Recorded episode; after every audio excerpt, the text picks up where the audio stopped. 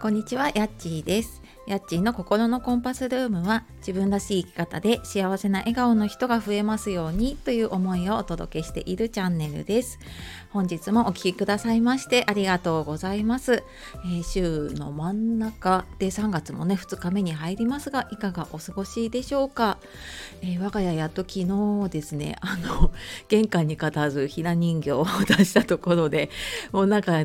全然すっかり忘れてたんですけどね朝あの友達のツイイートを見てあうちも出してなかったと思ってはいちょっと慌てて出したんですがねちょっと明日まで楽しみたいと思います。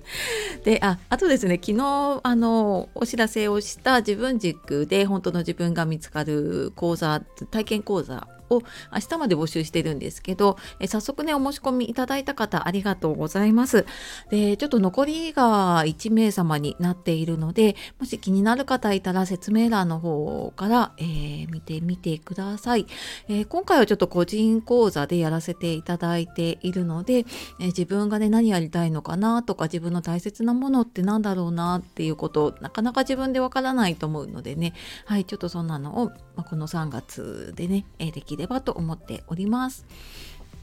で、えー今日はですね本題っていうほどじゃないんですけども、まあ、確定申告終わったっていうことで、えー私もね起業して2年目に入ったので、まあ、あの起業1年生卒業だなっていうちょっと話をしようかなと思います。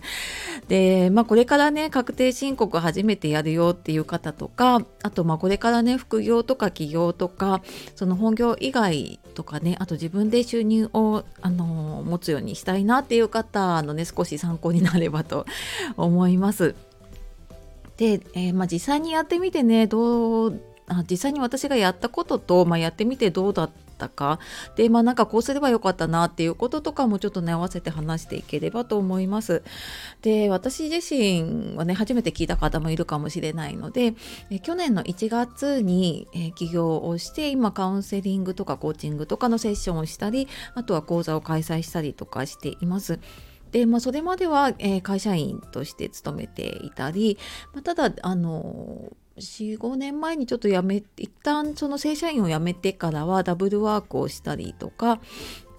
であのポチポチと仕事をしながらちょっと自分の活動をやっていたっていう感じでした。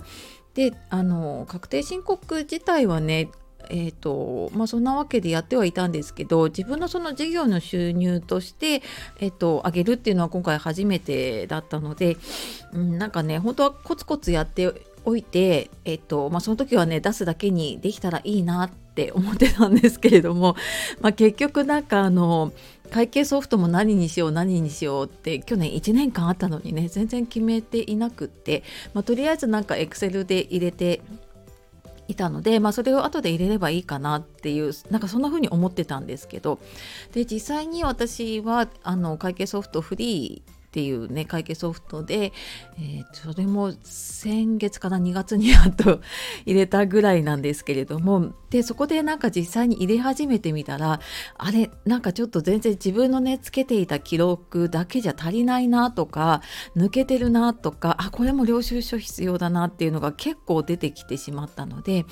えーなんかちょっとこれはね一気にやる日を作ろうと思ってって。先週末ぐらいにねやり始めたんですけどなんか思ったより結構細かい作業が多くってで思ったよりもあのなんかレシートとかっていうよりはやっぱりオンラインで仕事をしているのでそのなんかネットからこう領収書をあの印刷しなきゃいけなかったりとかねでなんかそれぞれのいろんなサイトに飛んでそういうのを取らなきゃいけなかったりっていうのをなんかねできてる月とできてない月があったりとかしていたんですね。なのでなんかそこを集めるのがまずちょっと一苦労だったたのとあとまあ実際に入れ始めてみると,、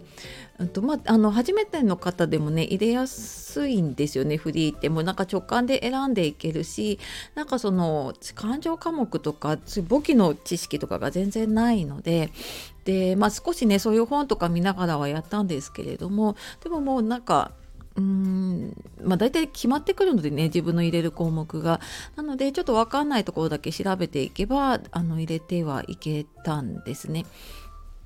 であのただ、えーと、最後というかそこから入れるところまでは割とできてで、まあ、領収書を集めるのが ちょっと時間がかかったんですけれどもでそこからあのいざ申告しようってなった時にまたそこから手続きがあるんですよね。なんかその e-tax に登録をして番号を取ったりとかでそれと連携をさせてっていうところが、まあ、多分ねできる方はスムーズにできるのかもしれないんですけど私はなんか結構そこで手間取ったのとあとはあのその自分の収入とか以外なんですけどあの住宅ローン工場で、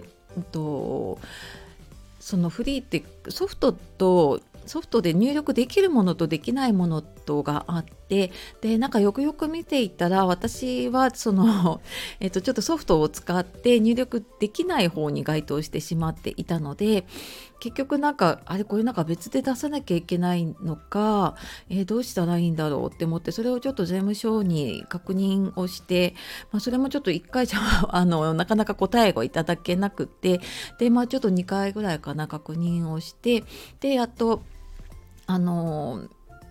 えーと、普通に出す分は会計ソフトの方で電子で申告をして e-tax で申告してであの